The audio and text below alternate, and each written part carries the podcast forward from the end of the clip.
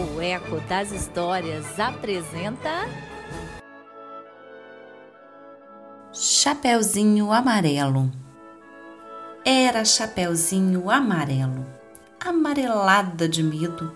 Tinha medo de tudo aquela Chapeuzinho. Já não ria. Em festa, não aparecia. Não subia escada nem descia. Não estava resfriada, mas tossia ouvia conto de fada e estremecia. Não brincava mais de nada, nem de amarelinha. Tinha medo de trovão. Minhoca, para ela, era cobra. E nunca apanhava sol, porque tinha medo da sombra. Não ia para fora para não se sujar.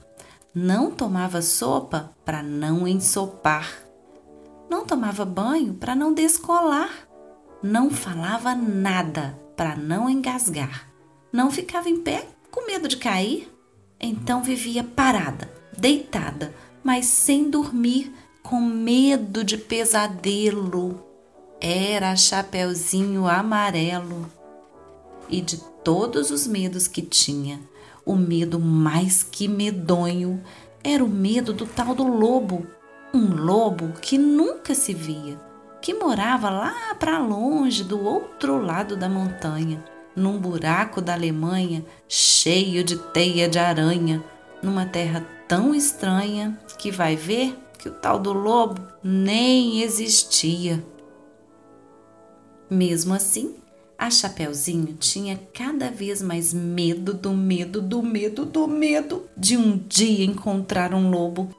Um lobo que não existia e Chapeuzinho Amarelo, de tanto pensar no lobo, de tanto sonhar com o lobo, de tanto esperar o lobo, um dia topou com ele, que era assim: carão de lobo, olhão de lobo, jeitão de lobo e principalmente uma boca tão grande que era capaz de comer duas avós, um caçador, rei, princesa, sete panelas de arroz e um chapéu de sobremesa. Mas o engraçado é que assim que encontrou o lobo, a Chapeuzinho Amarelo foi perdendo aquele medo, o medo do medo do medo de um dia encontrar um lobo. Foi passando aquele medo do medo que tinha do lobo. Foi ficando só com um pouco do medo daquele lobo. Depois acabou o medo e ela ficou só com o lobo. O lobo ficou chateado de ver aquela menina olhando para a cara dele, só que sem o medo dele. Ficou mesmo envergonhado, triste, murcho e branco azedo. Porque um lobo, tirado o medo, é um arremedo de lobo. É feito um lobo sem pelo, lobo pelado o lobo ficou chateado. Pô! E ele gritou: Sou um lobo! Mas a Chapeuzinho nada. E ele gritou: Sou um lobo! Chapeuzinho deu risada e ele berrou: Eu sou um Chapeuzinho já meio enjoada, com vontade de brincar de outra coisa.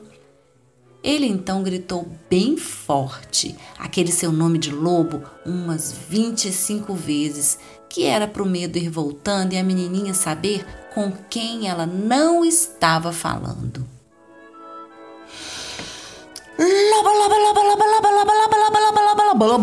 Bolo? Aí Chapeuzinho encheu e disse: Para sim, agora, já, do jeito que você tá. E o lobo, parado assim, do jeito que o lobo estava, já não era mais um lobo, era um bolo. Um bolo de lobo fofo, tremendo que nem pudim, com medo da Chapeuzinho com medo de ser comido, com vela e tudo, inteirinho. Chapeuzinho não comeu aquele bolo de lobo, porque sempre preferiu de chocolate. Aliás, Ela agora come de tudo, menos sola de sapato. Não tem mais medo de chuva, nem foge de carrapato. Cai, levanta, se machuca, vai à praia, entra no mato, trepa em árvore, rouba fruta. Depois joga amarelinha com o primo da vizinha, com a filha do jornaleiro, com a sobrinha da madrinha e neto do sapateiro. Mesmo quando está sozinha, inventa uma brincadeira e transforma em companheiro cada medo que ela tinha. O raio virou raio, raio, raio, raio, o rai. Barata é barata, barata, barata, bará. E a bruxa virou bruxa, bruxa, bruxa, bruxa, bru. E o diabo, hum, diabodiá, é bodiá. Fim. Ah, outros companheiros da Chapeuzinho Amarelo: o Gandrá, o Jacaru, o Barão Tu e o Pão Bichopa e todos os Trosmons. O Eco das Histórias apresentou Chapeuzinho Amarelo, de Chico Buarque, da coleção Itaú de Livros Infantis.